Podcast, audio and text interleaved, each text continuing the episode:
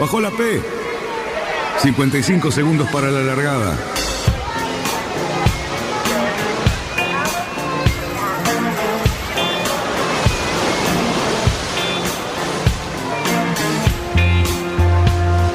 Así comienza Radionautas. Toda la información de la náutica argentina aquí por FM Symphony 91.3. Más que nunca, más que nunca. La radio que marca el norte. Last night and the night before, 25 robbers at my door. I got up and let 'em in. Vamos bien, vamos bien. Orsa, Orsa, Orsa. Vamos bien. Orsa, Orsa, Orsa. 5, 4, 3, 2, 1. Largamos. Buenas tardes, radionautas. Pero fíjense qué lindo viernes. Qué bueno que va a estar este fin de semana, sí, señores. Y aquí, en San Isidro, frente a la plaza, en esta Radio Symphony, nos encontramos con una mesa muy linda, muy interesante. Seguramente Cerruti no nos va a alcanzar la hora para todo lo que tenemos eh, que decir. ¿no es Eso lo cierto? descarto, pero primero lo primero. Primero, para mañana, ¿Para vos mañana? cumplís años. No, mañana. no. Sí, No. mañana cumplís años, no te hagas No, el no, gil. no, por favor. Sí. Bueno, está ¿Sabías bien. que mañana el abuelo cumpleaños? Regalos, hoy empezamos los festejos. Eh, regalos, después mando la dirección. ¿eh? Y listo. O acá la radio, chicos. Mira vos. No, es mala, mala suerte eso, de desear feliz cumpleaños antes. ¿No?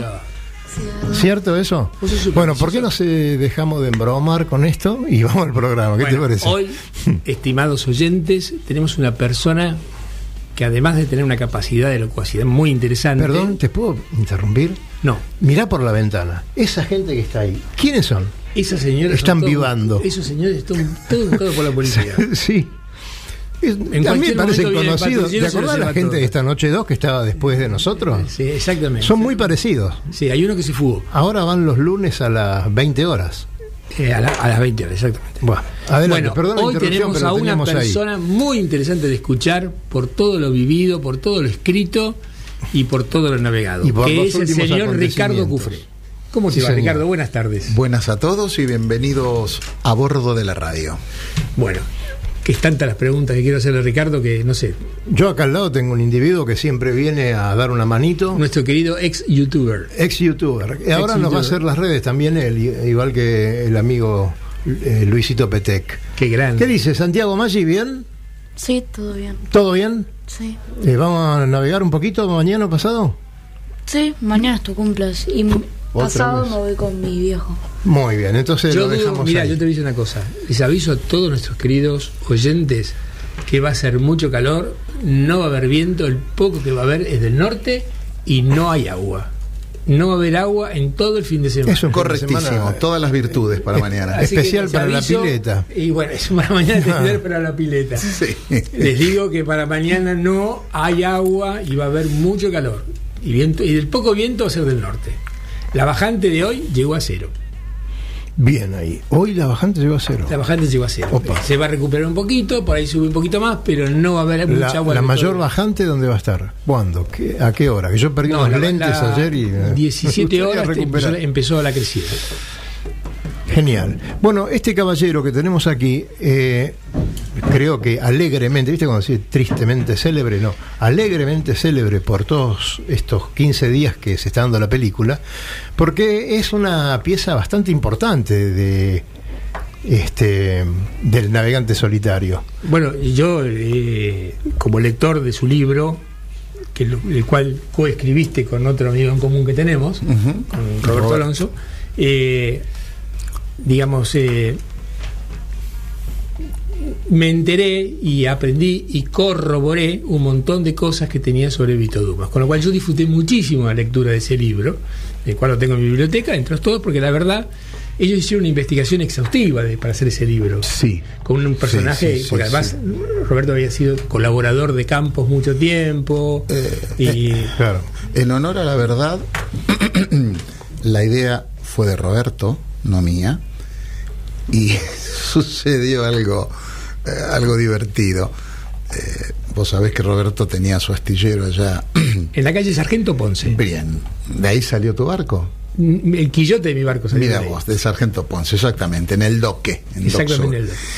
Resulta que un buen día, era el año 92, 3, yo estaba, Albert- eh, Alberto, Roberto era el presidente de esta asociación hermosa, el CAPI, el Centro Argentino de Pilo- de Pilotos de Yate, que también algún día habría que escribir su historia porque vale la pena Y hablar del Moonlight también. hablar de Moonlight y después de la Capitana y después uh, del Bruma. De la Fuente, oh, hay gente. muchos, hay mucha gente. Hay mucha gente. Eh, eh, es más, tengo el orgullo, el orgullo de poder decir que fue durante muchos años, primero la primera y segundo eh, la única institución que cuando los timoneles y patrones iban a dar examen a prefectura ya habían hecho navegaciones en el mar.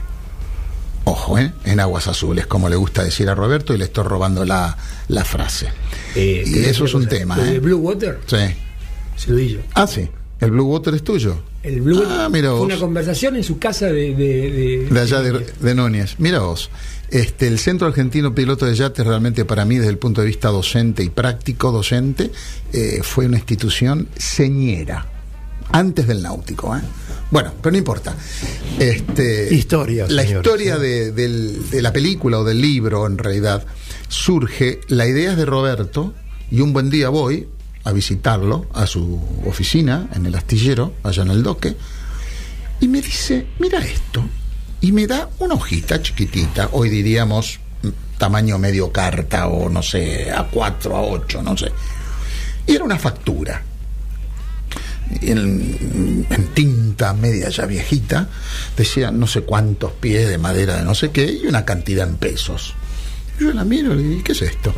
Me dice, esa es una de las facturas de compra de madera de la época en que Campos o Parodi le estaba haciendo el LEC 2 a y esta es una factura que pagó Vito Dumas por la madera que compró.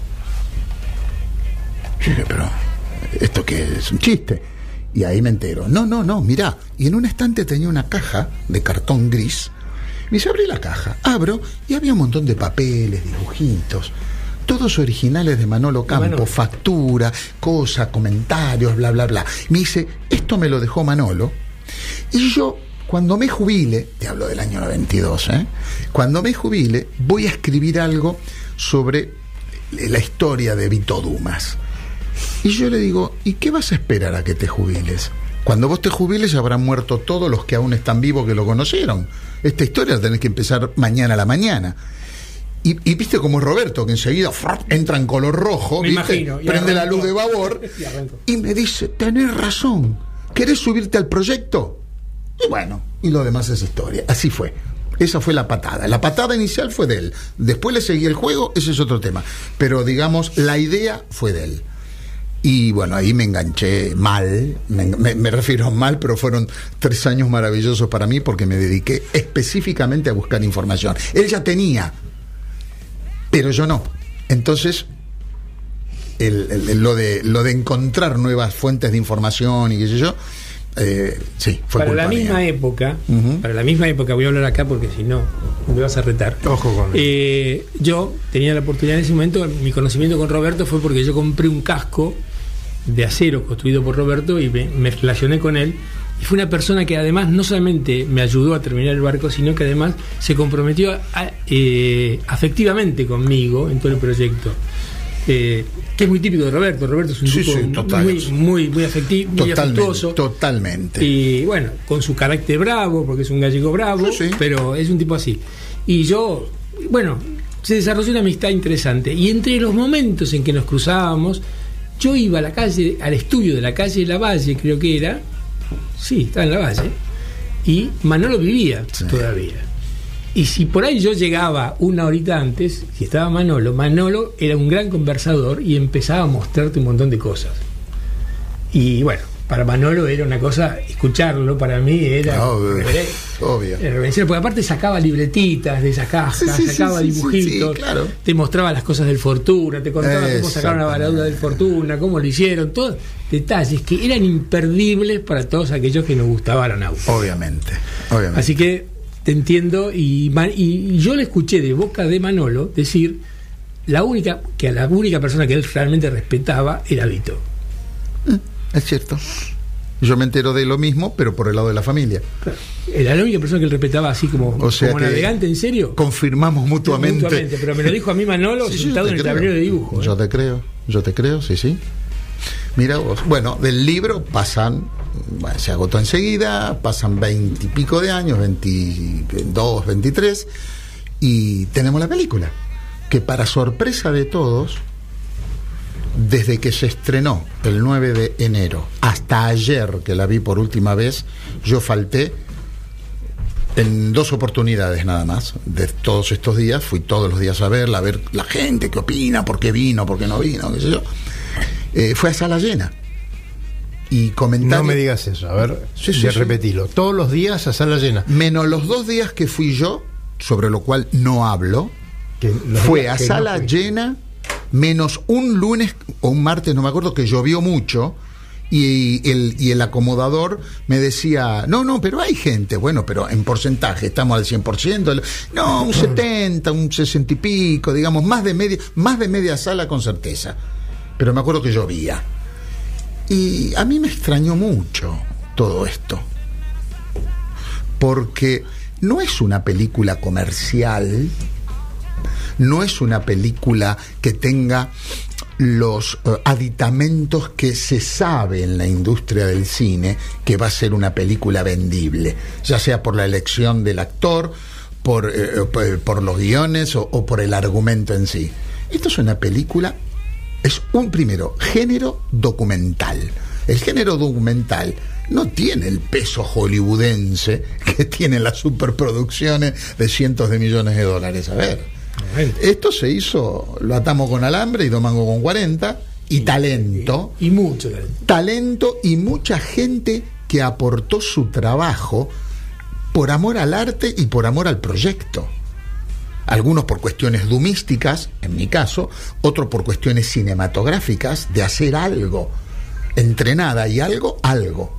O sea, se confluyeron voluntades en torno de una misma dirección y sale un documental extrañamente exitoso que los acomodadores del cine Gomón me dijeron, dos diferentes en diferentes días, que ellos no habían visto. Que además del estreno, bueno, que van los amigos y bla, bla, bla, bla, bla, bla, pero que esto se proyectara una semana, otra más que no estaba prevista y la pusieron, y otra más que empezó hace dos días, que nuevamente las autoridades del cine, no sé quiénes son, decidieron que siga quedando justamente por la afluencia de público. Entonces vos me decís, ¿qué pasa? No sé. Sospecho, por la edad promedio de quien va a verla, esto es interesante, es gente grande. Casi nadie navega. Muy pocos. Al menos el termómetro que yo metí. Pero son conocedores del personaje. Porque Vito Dumas fue ídolo de ellos en su juventud. Vito Dumas pertenece a nuestra generación un poco más vieja que leía Verne Salgari y Dumas. Con la diferencia de que Dumas existía, era de carne y hueso, y vos lo ibas y lo tocabas. No era Julio Verne o Salgari que ya habían muerto. No era un personaje de ficción, el corsario rojo, el corsario negro, el corsario verde. Sandokan y Yáñez. O Sandi- y Eso, ¿me entendés? O Paspartú en la vuelta al mundo de los 80 días. Ah, ¿Me entendés? Eh, no, no, no, no era eso. Esto era en serio. Existía y vivía acá en Vicente López. O sea, eh, es una dimensión diferente de héroe. ¿Me entendés? Y otra cosa, eh, toda la gente que yo le preguntaba eh, recordaban cuando eras chico y anécdotas familiares. Por ejemplo, "No, mi abuelo me contaba historias de la vuelta al mundo, o mi padre. Encontré un tipo, 48 años, dedicado a la literatura. No sabe lo que es la proa y la popa de un barco. Cuando me viene a dar una mano, qué linda película, qué interesante, le digo, ¿vos navegás? No. ¿Y por qué viniste? Ah, porque cuando yo era chico solía solía eh, tomar tareas, por ejemplo, bajar cosas del desván, qué sé yo, pe- muy pesadas para un pibe. Entonces mi viejo me decía, espera, espera, que subo, te doy una mano. Y yo, no, no, yo puedo, yo puedo. Y papá me decía, no te hagas el Vito Dumas. Ahora, mira la razón. Claro. Entonces me dice, y yo quiero saber quién fue Vito Dumas. Porque papá me tuvo loco toda la infancia. No te hagas el Vito Dumas, digamos, no te, no te metas solo a hacerlo solo, que ahora yo te voy a dar una mano. Entonces yo, testarudo, lo hacía, me caía, me tropezaba. Me dice, no te hagas el Vito Dumas. Mira, a mí. Con este hombre se me hace muy difícil cortar, muy difícil meter Ah, un no, bocadillo. corto, corto, corto. Eh, pero lo cortamos así porque, porque, además la gente no sabe todas las cosas que tenemos para Por- hablar con él. Entonces nos vamos rápidamente con Santiaguito. Eh, nos vamos a, a una pausa y después seguimos, Santi.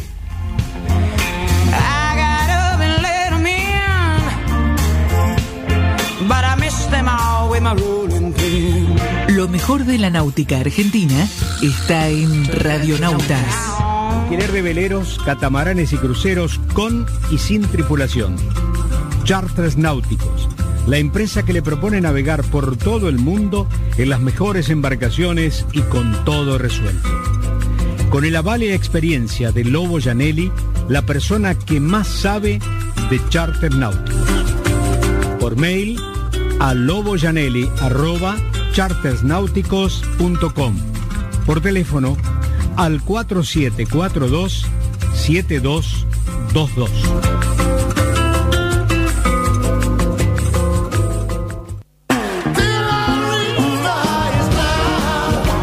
Náutica Escalada. Náutica Escalada. Es la ferretería náutica donde encontrás todo lo que necesitas para tu embarcación. Además, el consejo profesional adecuado a la hora de construir, pintar o reparar tu barco. No lo dudes, lo que necesitas está en Náutica Escalada. Llámanos al 4744-3878 o entra a www.nauticaescalada.com.ar. Náutica Escalada. Náutica Escalada. Escalada y 9 de julio, San Fernando.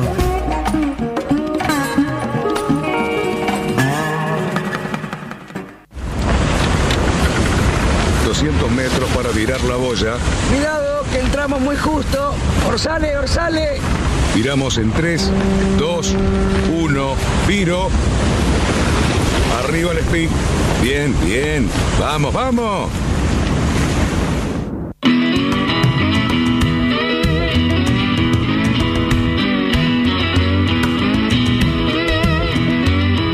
Estás en Radionautas, con la conducción de Daniel Lloberno y Cali Cerruti.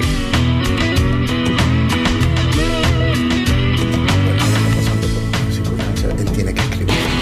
Estamos en el aire. Estamos en el aire. Sí, pero no puedo ¿cómo es decir eso? cosas políticamente incorrectas. Podemos esta políticamente- Podemos hablar todos políticamente incorrectos. Podemos Sí. ser muy correctos. Bien. No sé si para el mismo lado Bueno, somos muy- otro que patee, vamos. ¿De qué querés que hable? Yo no, quiero, no, mirá. pará, No, pará, no. ¿para qué? Sí. Eh, bueno, disculpe, Dani, porque No, no, usted adelante, es el que adelante, yo tengo- maneja la cosa. Eh, a mí lo que pasa es que, bueno, me parece que últimamente la gente que ha visto la película, la gente que ha visto la película, ha visto a Ricardo inclusive colaborar activamente, contando cosas muy importantes, porque además se comprometió mucho con todo el libro y con toda la película. Pero hay una parte personal de Cufré que creo que no es conocida por todo el mundo, que es su propia experiencia nave- eh, marinera, dentro de tantas, que es, por ejemplo, dar la vuelta al mundo. Es su vida privada también. Él se dio la vuelta al mundo con un catamarán. Exactamente. ¿No es cierto, don Cufré? Sí, y ahora que lo decís, no, no suelo pensar en ello, pero hasta tal punto que si no fuera por algunas personas que tienen muy buena memoria o les funciona el, el Facebook y el WhatsApp, lo que sea, pero vos sabés que a veces me llega un, mail, algo, hoy se cumple el vigésimo aniversario de que terminaste la vuelta. Y me pienso, digo, es cierto. Y fue tan rápido. Porque me acuerdo del día de la zarpada, de cuando nos subimos con Bruno a su bote, al dinghy, que era de aluminio, este insumergible, que no lo llevamos. Y ahora resulta que alguien se acuerda que hace 20 años que llegamos. Y eso me impresiona. Ni mal ni bien, me impresiona lo rápido que fue todo. O sea, el, el tiempo que pasó, lo rápido que pasó el tiempo desde Uf. que terminaste. Sí. Pero A mí lo que lamento muchísimo, que es como le pasa a un montón de gente, porque hay como una especie de lado B de la náutica, ¿no? Sí. O sea, hay cierta gente que está transita por el camino exitoso y luminoso y aparece en todos lados. Hay un montón de gente que también se la merecería, pero no es tan conocida. Y, y- y merecidamente, porque lo que vos hiciste, agarrar un catamarán y te fuiste con, con dos personas Sí. y, y se subieron y por los 40 repetiste la ruta de Vito. Sí. Y había que darla, ¿no? Eh, tocaste un tema que me, es- me es un poco incómodo a mí hablar, porque no puedo ser juez y parte. Es así de simple. Pero yo, sí que te hago de parte, ¿eh? De juez, o haceme de juez. Este, porque, por ejemplo, eh, tuvo muy poca repercusión. Nadie es profeta en su tierra. Bueno, se cumplió tal cual. Me acuerdo cuando llegamos con, con Bruno, el Yacht Club Argentino tuvo la amabilidad, digamos las cosas como son, de preparar una cena, eh, invitar gente, vinieron socios del argentino, poco menos de que todos los puntos del país, porque claro, una vuelta al mundo, no sé si por suerte lamentablemente, no importa, este, una vuelta al mundo no es algo normal en el ambiente náutico argentino, no es común. En Francia, si no diste la vuelta al mundo, nadie te saluda, pero es al revés. Acá, una vuelta al mundo, pensar que el primer argentino fue Vito. Y después pasaron un montón de tiempo, pasó un montón de tiempo, antes que viniera el Mano Brava, con los Mariani, con Roberto Padre Bailac, eh, que viniera, bueno, que viniéramos nosotros, creo que el Charrán también está anda por ahí, Y el, ¿cómo se llama? El que tenía lo, el... que todos fueron después. Sí, fueron todos después. Sí, bueno, era- pero entre la era- primera vuelta y la segunda vuelta pasan 40 años. Por allá, sí. Más, 45. sí. Los Migens, pero ellos lo También. dieron- los lo dieron por, en- por la mitad. Está bien. Después está la Alción con la rubia, este, con este, ay, ay, ay, ay, me agarró el Alzheimer, Marisa, Marisa Bianco. Eh, que con ella se cumplió algo muy interesante. Eh, cuando yo terminé mi vuelta al mundo, un día estaba dando una charla en el Club Olivos, varios años después, me traen una sorpresa. Se abre la puerta donde yo estaba hablando, del salón, y entra mi profesor de vela, que yo hacía 40 años que no veía. El Pocho Chiesa, fallecido hace poquito, que yo tuve durante cuatro años en el Liceo Naval. Él me enseñó a navegar a mí. Es muy simple. Él, el pato Duperrón, la parte teórica, la náutica, que yo, el pato Tuviste buenos profesores. Ah, ¿eh? no, no, no. Lo tengo escrito en el libro. Mis cuatro profesores fueron los cuatro puntos cardinales. ¿eh? Zule, que era uno de estos suboficiales de Marina que inventaron el ancla, que saben todo, todo lo que sea maniobra, cuadernales, la nomenclatura clásica con una obsesividad, pero espantosamente divina para quien le gusta y torturante para el que se lo tiene que soportar, obvio. Pero bueno, a mí me cayó bien. Este, yo tuve cuatro profesores maravillosos y me abraza, llorábamos los dos, y me dice al oído, así debe ser, el alumno debe superar al maestro. Y me quedó. Pasan años, yo estaba dando unos cursos de patrón y me cae una rubia de muy buen ver, Marisa Bianco. Muy alegre, muy... Hace mi curso, qué sé yo, bla, bla, bla, bla. Un buen día se compra el barco y se da la vuelta al mundo. La linda, cinco años. Y yo sentí que el alumno superó, porque mi vuelta al mundo, para mí, es la fea, es la que no ves nada, es la que todos los días son grises. Tuvimos 47 días seguidos sin sol, tuvimos 61 días sin sol, todas las tormentas y tempestades que quiera, no vimos nada, pagábamos por una foto colgada de una nube de un petrel. No, no, fue un espanto. Los 40 bramadores son un espanto. El que lo mire, ay, qué romántico. No, esto es para realmente autistas, esquizos, catatónicos, bichos canastos, antisocietarios. Es porque realmente la vuelta por ahí abajo es lo que justamente me hace comprender el tamaño de Dumas. No el mío, el de él que la hizo solo, con nada.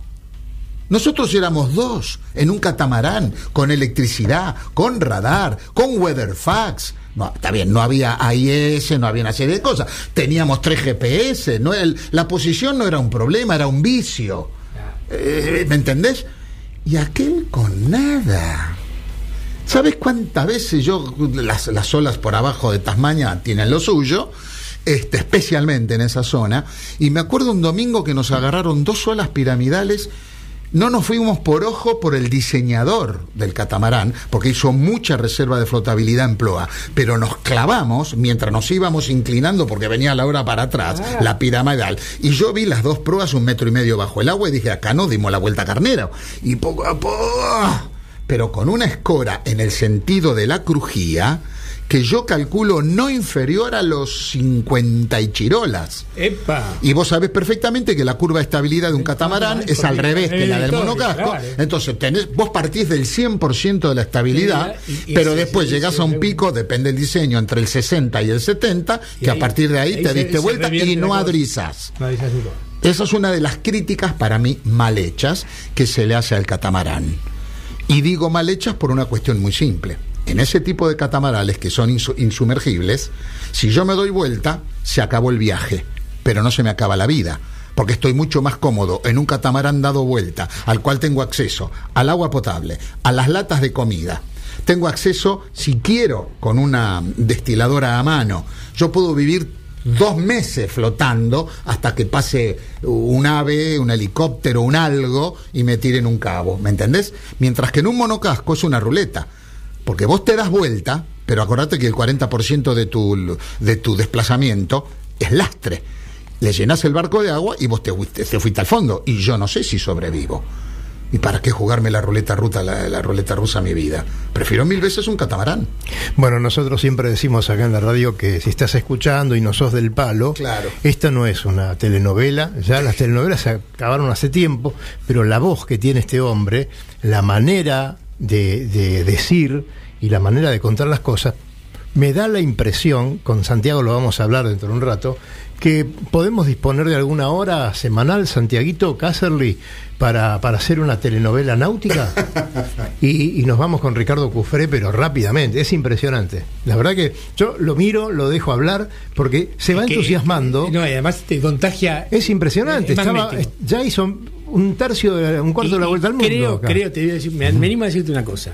Yo quiero saber Yo muchas conocí, cosas de eso. yo pero lo conocí a él hace muchos años y no se acuerda porque yo estaba con el nativo en Punta del Este y vino él con el petizo Alonso que nos vinieron a ver de casualidad en la Marina. Nosotros estábamos con el nativo en Punta del Este. Yo creo que si los ves juntos y empiezan a hablar, nosotros por, eso, van a tener que. es una tarde. Esto es una tarde. algo. Bien, a mí me interesan algunas cosas, como por ejemplo de dónde partió, ¿no? Cómo se programó, qué fecha. Tienes razón. Yo lo, que pasa es que Claro. me equivoco si era de aluminio el catamarán. Sí, te equivocas, era de fibro. Un katana, un katana 44S. Ah, ¿un katana? un katana 44S que cuando Bruno lo compró ya era usado. Eh, de hecho, nosotros empezamos la vuelta al mundo y el Bruno ya tenía hechas en el catamarán eh, 60.000 millas. O sea que cuando nosotros hicimos la vuelta al mundo, el catamarán ya tenía sus horitas de vuelo. Y ¿eh? era un katana. Era un katana. Un buen, un buen catamarán. excelente casco y excelente jarcia.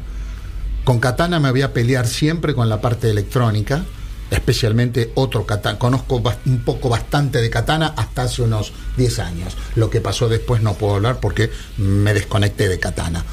Pero la parte electrónica, mucha interferencia, era súper automático, estos botones que los rozás, se prende la luz verde, la luz roja, según bla, bla. Pero claro, querés hablar por radio, ¡ah! se te prende todo. Eh, literalmente, yo cada vez que pulsaba, peteteaba, claro, salían 120, 150 vatios y se prendía el ventilador del baño, la luz de un camarote. No, no, no. A mí dame los clac, clac, clac, que eso no fallan nunca. No me venga con tanta electrónica de soft touch. Bueno, eso en el mar no pe- pensá, que eso está pensado para, para otro tipo de uso. Sí, para tomar el té en la vos- está bien, vos le diste, vos le No, diste, lo exigiste un poquito más. Sí, no, no, no, es- eso es cierto. En el caso del, del Katana, del Brumas Patagonia, del que dimos la vuelta con Brunito, era de la, eh, digamos, de la generación vieja, primaria, en la época de que Katana tenía tres socios, los primeros, que eran más navegantes que comerciantes, lamentablemente duraron pocos años, porque los cascos, la calidad de los cascos y cubierta que tuvieron los primeros Katana, difícilmente se revuelva a repetir, lamentablemente. Bueno, quebró Katana, cambiaron de dueño, es otro Bueno, tema. ¿no? quebró, pero siguen ahora, siguen. No, no, no, no, siguen y con unos diseños de aquellas. Pero si yo tuviera que dar una vuelta al mundo ahora, eh, quizás elijo otra marca, otro barco. ¿Era rápido? Eh, la velocidad promedio nuestra en toda la vuelta al mundo fue 7 nudos 25. Es lo cual montón. no, no es un montón. Yo sé por qué decís eso. Vos venís como yo del monocasco. Casco, claro. Y de monocasco, que la eslora promedio del monocasco Sí. que existe en la Argentina 30 y pico. eh, como, mucho, y con IVA incluido, 8 metros. Sí. Con IVA incluido. De ahí empezar para abajo. Sí, señor. Acá encontrar un velero de 18 metros, ¿cuántos hay? No, ¿Dos, tres, bien. Sí, cinco? sí, no hay. ¿Cuánto hay? Entonces, el monocasquista del Plata, por distintas razones, no solamente que es caro y qué sé yo, el río no tiene profundidad. Si no tiene profundidad, vos no podés tener grandes eloras porque ni tasquilla. Acá toda la gente piensa como si estuvieras navegando en el Solent. No, yo me hago un barco así, un barco así. No podés, pues no tenés calado, hermano. No tenés calado. Este, como bien dijo un amigo mío, navegante también hace 40 años, mucho más lúcido que yo, me dice, era la época de que San Isidro, de acá, de la farola del club, ponías el rumbo magnético 058 a la barra. Dejabas la Sofía por babor, llegabas al payaso y después, pum, ancla al hombro, faz en la arena. Único lugar en el planeta.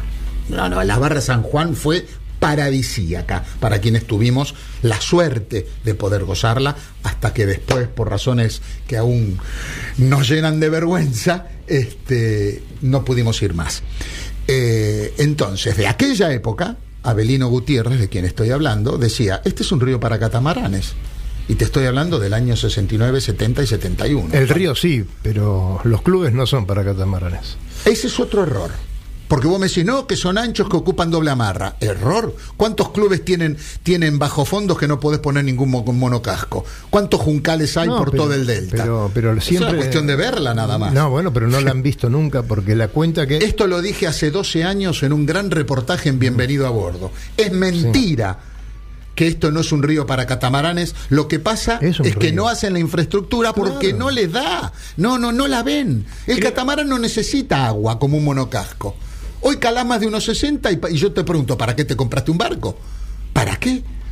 Unos 60.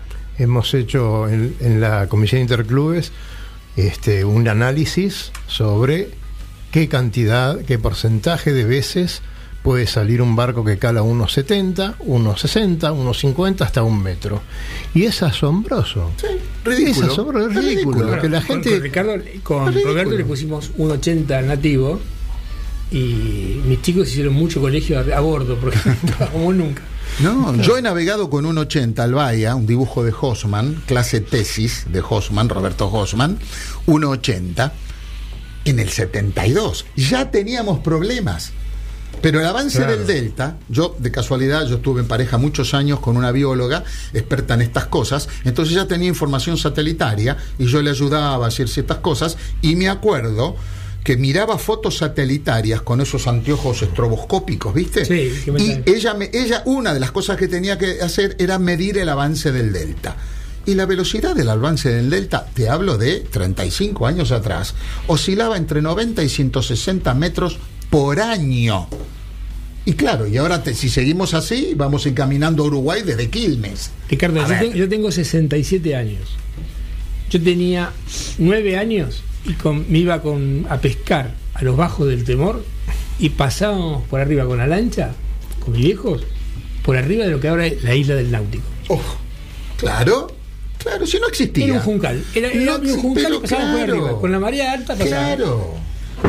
Bueno, esto no, no, no se lo vamos a mencionar a la gente, a la gente joven, porque este no lo entenderían. Cuando, cuando ven la extensión a los costados del canal Emilio Mitre, la salida del Mitre. claro, que, que es prácticamente va- dentro de 20 años va a ser los callos de, de. Buenos Aires. Esa isla, esa isla, esa isla que ustedes se acuerdan que inclusive tuvo al comienzo un uso un poquito, digamos, medio cuestionable en lo moral, era una isla que empezó con un refulado de la, de la, de la draga. Y yo la veía crecer desde la isla de- del- del parque nuestro del club, la veíamos como un montoncito Sí, que sí, daba árboles, árboles, árboles. Y ahora salís y tenés un montón de tierra. O sea, Mira, es interesante que, porque a mí haber aprendido a navegar con gente, con los viejos, que yo siempre les llamo, que eran- tenían toda esa tradición encima, y con sus anécdotas, que a algunos le parecían aburridas y a mí, por más que las repitieran mil veces, me encantaba escucharlas, uno aprendió mucho de esas cosas. Ahora uno está en esa posición y, y transmitirse a la gente entusiasta es muy bueno, porque te lleva a comprender y enganchar y hilar las cosas. Sí, señor. Y para hilar mejor las cosas, vamos a los tres consejitos que tenemos en este caso, Santi, y después volvemos con Radionautas. Adelante. Descubra las maravillosas islas de Paraty y Angra do Reis en Brasil. La magia de las Islas Vírgenes Británicas y tantos otros destinos en los mejores lugares del mundo para disfrutar del placer de la navegación. Recorra islas y playas disfrutando del mar y la naturaleza. Sumérjase en aguas cristalinas y vea con sus propios ojos la danza de los delfines. Tiempo libre, caminatas, noches mágicas y mucha diversión. Por mail a loboyanelli.chartersnáuticos.com. Por teléfono al 4742 7222.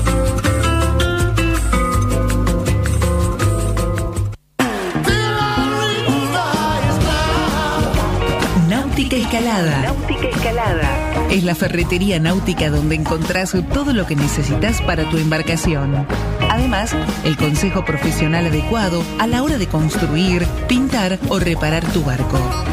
No lo dudes, lo que necesitas está en Náutica Escalada. Llámanos al 4744-3878 o entra a www.nauticaescalada.com.ar. Náutica Escalada. Náutica Escalada. Escalada y 9 de julio, San Fernando.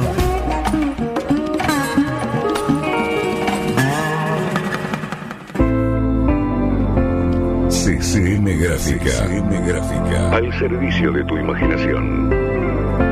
Tu barco, tu casa, tu oficina, interiores y exteriores. Todos los servicios gráficos a tu disposición y nuestros diseñadores para ayudarte.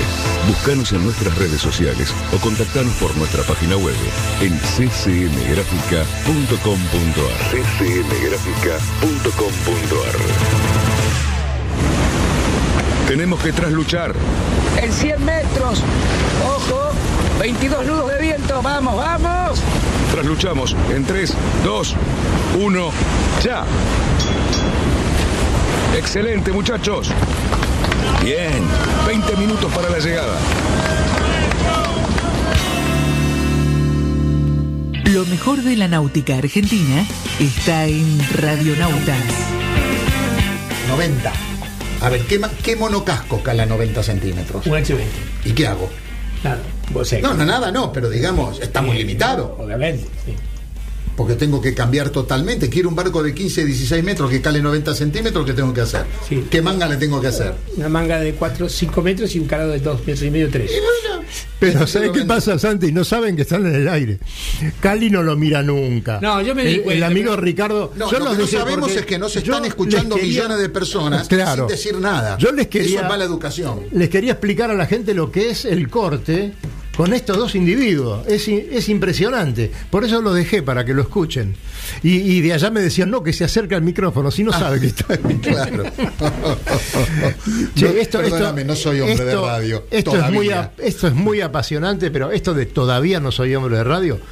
Este tipo tiene mucha más radio adentro que nosotros. Buah, Decime una cosa, cuando en la película si decís, necesitas unos pesos, decime. ¿eh? Sí, como no. cuando en la película decís, Sí.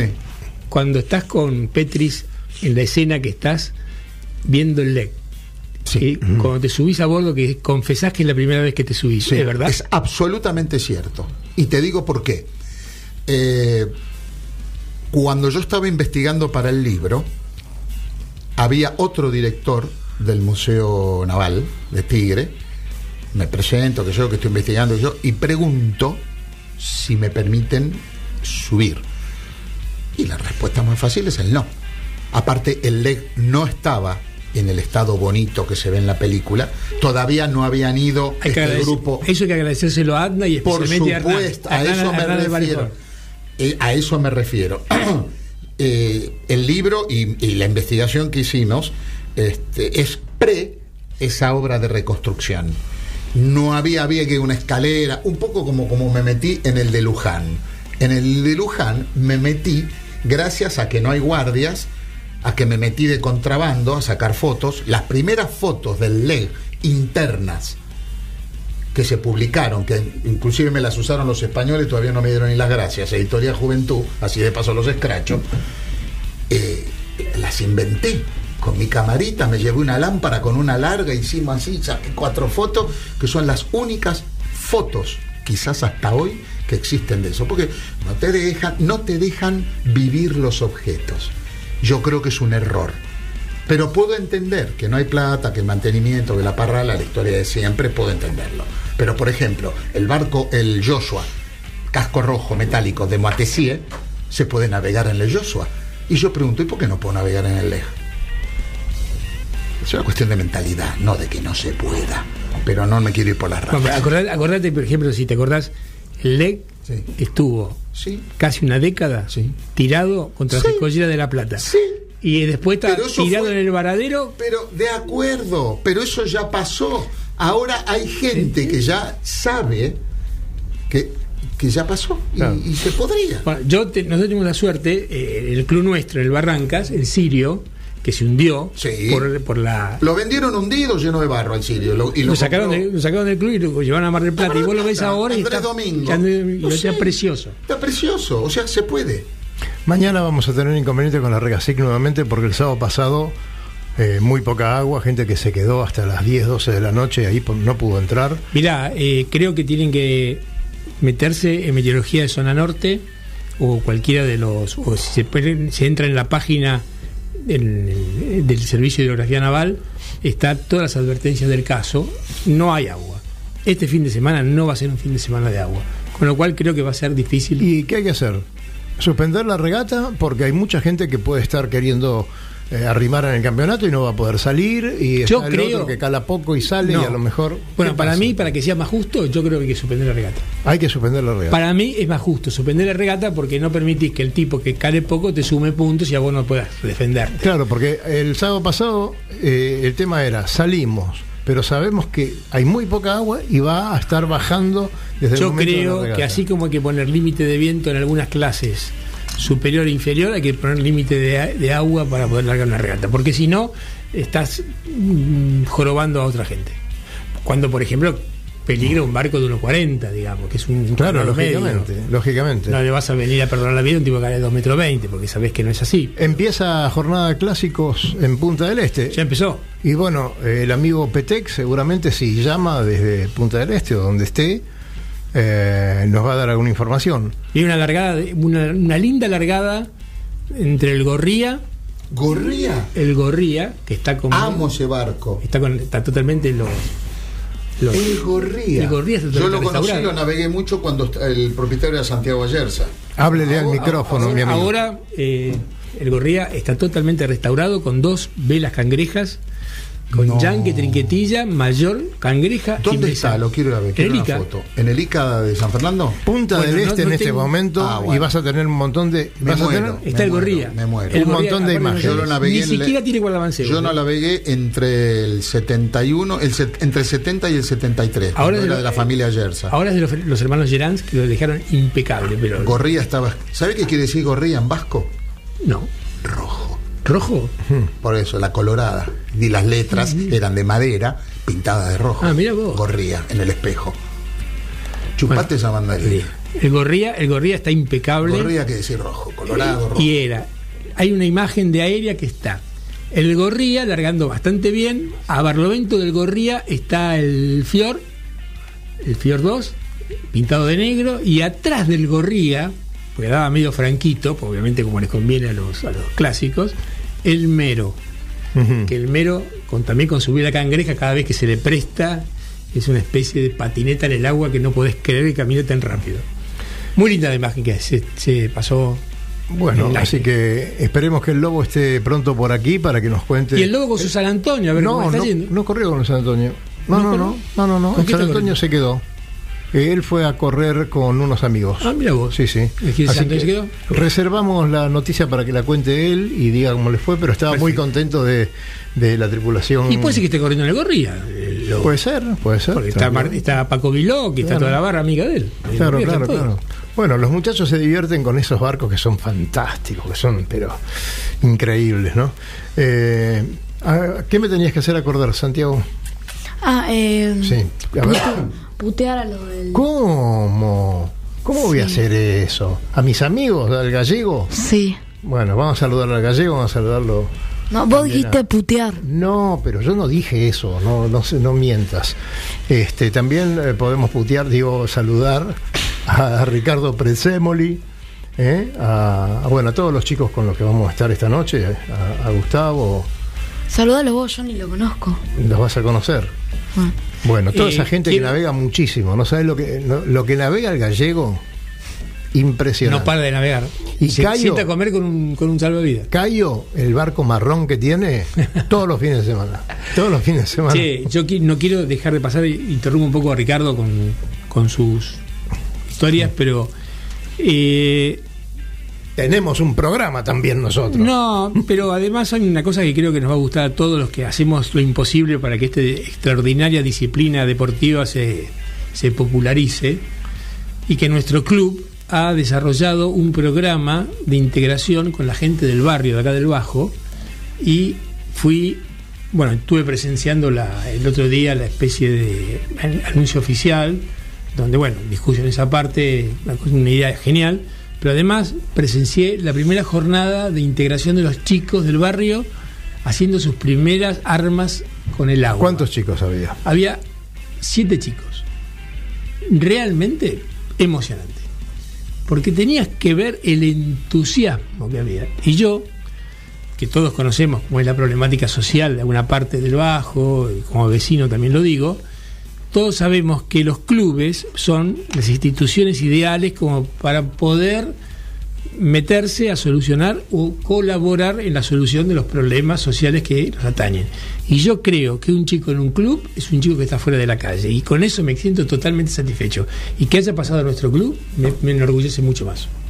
Correcto. Muy bien, la verdad que sí, hemos tenido muchos ejemplos, hace mucho tiempo que estamos hablando de estas cosas y bueno, el Náutico San Isidro, el Club de Velero San Isidro la ha trabajado bastante, la la Avellaneda. Avellaneda.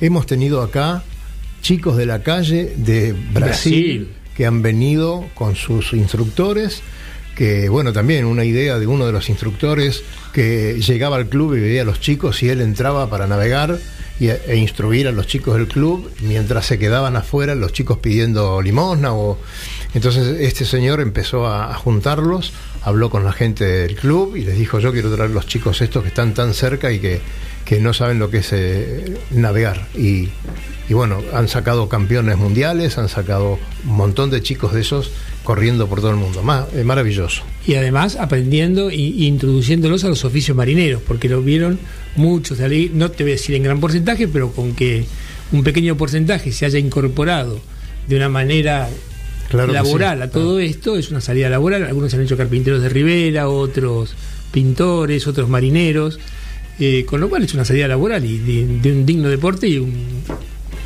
una manera muy importante de colaborar con todo. Yo me siento muy orgulloso que el Barrancas participe tan activamente de esto. Bien ahí, sí señor. Ahí la vemos a Santiago que está eh, escribiendo alguna cosa. ¿Necesita algo de nosotros?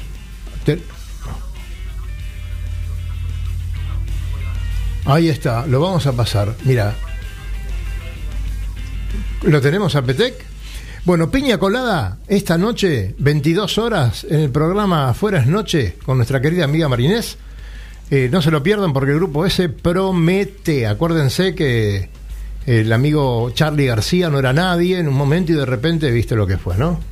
Eh, bueno, estamos haciendo propaganda, vamos a hacer propaganda a la gente a la gente de esta noche 2 también que está a partir del 3 de febrero eh, la gente que viene después de nosotros van a estar los lunes No le entiendo. hola yo- Peteco Hola, ¿cómo estamos? ¿cómo le va? menos mal que apareció yo pensé que se me había perdido ¿dónde anda? No, estaba muy complicado con la señal satelital, estaba con el teléfono, no podía, no podía entrar a la, a la radio. ¿En la qué- en qué rebotaba, continente muy está? complicado. ¿dónde se encuentra? Y, y usted sabe, yo- a mí me, me tira, me tira. Yo estoy esperando a la Clipper Race en, en, en una isla acá cerca de Nueva Guinea. Qué bárbaro lo suyo. Este, está bien. por suerte Pero me parece que- pasaron los cheques de viajero, ¿eh? ¿Aguantaron? Bueno, vamos todavía. los- Sí, vamos sí, con los sponsors todavía, vamos. Sí, Bien ahí. no, un espectáculo, un espectáculo. La Sí, verdad, chiquito. un espectáculo. Me- ¿no- ¿La estás esperando en el lugar correcto? Porque me parece que estaban yendo para China, te aviso. ¿no? Eh, yo estoy en una isla que se llama Russell Island, que está cerca de Nueva Guinea, no está muy, muy, pero me dijeron que van a pasar, que por ahí con unos prismáticos los veo. Qué suerte Igual, tuya. a la velocidad con que están viniendo, creo que tengo para un- unos días, me parece acá. Claro, usted ya habrá encontrado una playita con algunas morochas de Guinea que ni le cuento. Dígame la Eh, verdad. Sabe que sí hay buenos cocos y bueno, no, está lindo, está lindo. Este, lo que sí falla mucho el teléfono, pero pero bien, bien. Por suerte, la verdad que qué programón, qué programón. El invitado es un lujo. Pero yo quiero saludar especialmente a mi amigo Santi que está ahí este, haciendo el aguante como muchos programas. Este, eh, este, acompañamiento, cuando, cuando se viene, sí, cuando claro se viene a navegar con nosotros. Claro, va a venir pronto, va a venir pronto a navegar. Eh, bueno, entonces, eh, ¿tenés alguna novedad de Punta del Este? ¿Ahí te llegó alguna información? Eh, sabe, sabe que no, porque desde esta otra, mm, desde el Ah, otro polo de- claro, del planeta no llega mucho. ¿sí? Y mañana- Igual creo, creo, sí, un rumor, muy rumor, que la gente de este barquito que nosotros queremos tanto del puro rock, eh, parece que anduvieron, aprendieron mucho, están muy contentos, así que capaz, capaz que en estos días podemos arreglar para que nos visiten. Bien ahí, el puro rock. Ayer tuvimos, eh, antes de ayer, reunión de comisión interclubes y estábamos con algún tripulante de ellos. Sí, señor. En Eh, realidad con y- el Y capitán. bueno, obviamente, digamos, no, no es que yo tenga mucha información, pero pero la semana de los clásicos está buenísima, buenísima. ¿Sabes algún resultado de la semana de clásicos vos? Porque hubo un día una fecha que no se corrió. Quería saber La, qué pasaba. la verdad que no, la verdad que no, Cali, te la debo.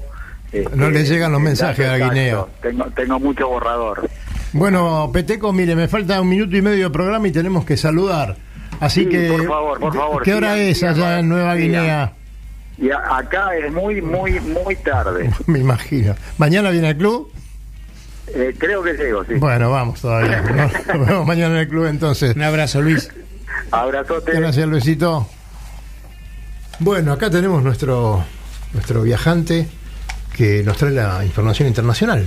Un programa como este. Ricardo, yo te usted. puedo comprometer que si vemos la posibilidad de que Roberto venga para estos lados, que hagamos un programita.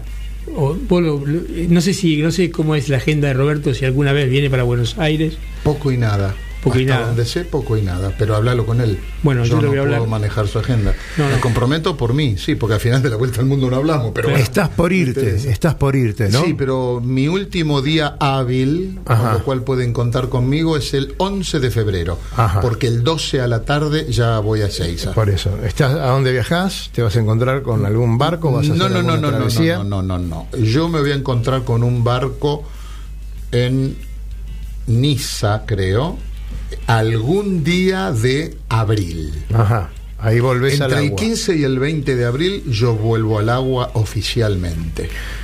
Cerruti, mire la hora. Le dije que no nos iba a alcanzar el programa. No, aparte, yo tengo tantas ganas de seguir Usted no quiere cosas, poner plata para, cosas, ¿eh? para una horita más, ahora que tenemos la posibilidad que la gente de esta noche 2 se fue o lo Eh, echaron, no sé qué pasó. Mira, yo me siento tremendamente tentado cada vez que vengo de seguir conversando en estos días, eh, pero bueno, eh, ¿Qué le vamos a hacer? hay que llenarlo. Por eso, no sé, no sé si me quiero tentar tanto. Últimamente estoy en una actitud más cómoda. Muchas gracias, Ricardo. No, por. Hemos disfrutado mucho cada vez que te vimos en la peli. Eh, sabemos que tuviste una intervención cinco o seis veces mayor de lo que se ve en la película. Siempre hay que cortar y cortar y cortar. Eh, Eh, a mí me mal pero- sorprendió, pero sí. Alguna Claro. vez me dijo Rolo, el director, que tenía ocho horas grabadas mías Claro. solamente. Claro, es así. Y para a, todos los que participaron de alguna manera u otra, No aparte se nota que en toda la película sos una especie de soporte importante para sostener toda la historia, que Rodolfo Petris, la verdad, la cuenta de una manera muy interesante, porque a mí me ha hablado gente que no tiene nada que ver con la náutica, o si la tiene que ver es muy de costadito, que lo han ido a ver, pero lo que pasa es que hay como, no tiene esa cosa rara de los documentales que están teatralizados, porque está contada como una especie de cuento, de Bueno, novela. de hecho nadie actúa de nada. Claro, Y no, no, no no. hay guion previo. Todo se dijo una vez y así quedó. Yo, por ejemplo, cuando me vi dije, ay, pero esto lo podía haber hecho de una manera un poco más clara o algo. Pero bueno, así fue. Bueno, no nos tentemos porque estamos un minuto pasado. Está bien que esta noche no está, pero mira quién está ahí detrás de la pecera. Hola, querida, ¿cómo le va? Sole ahora se queda musicalizando una horita o dos más y después viene el programa de Marines. Así Bueno, que yo quiero hacer público el radio, ¿eh? agradecimiento Por de que Ricardo haya venido y por compartido supuesto. esta hora con nosotros, que para mí me llenó de orgullo. Muy bien, Ricardo, muchas gracias. No, a ustedes, chicos, por Dios, cuando Te esperamos quieran, por aquí, con mucho gusto. Bueno, señores, como siempre, eh, que tengan un muy buen fin de semana. Nos vemos en el agua y hasta el viernes próximo en Radionautas. Bien.